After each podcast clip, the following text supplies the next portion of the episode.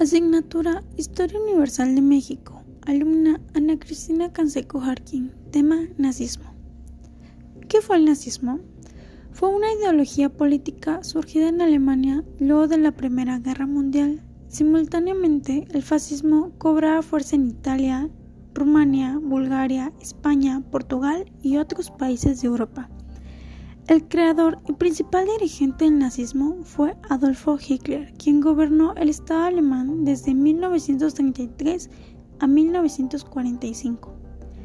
Esta ideología de extrema derecha rechazaba tanto la democracia liberal como los regímenes socialistas de partido único, basados en el marxismo. Además, afirmaba la superioridad de la raza aria y su derecho a gobernar el mundo.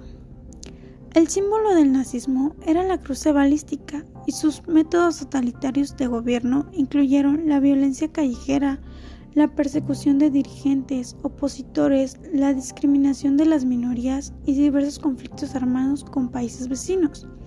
Asimismo, se considera al nazismo como el principal responsable de que se desencadenara la Segunda Guerra Mundial. Características del nazismo. Entre sus principales características encontramos lo que es el rechazo al sistema democrático.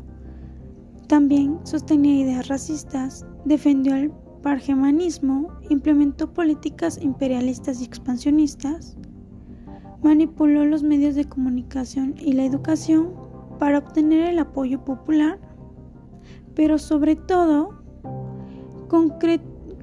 concretó todos los resortes del Estado en una sola persona, Adolfo Hitler.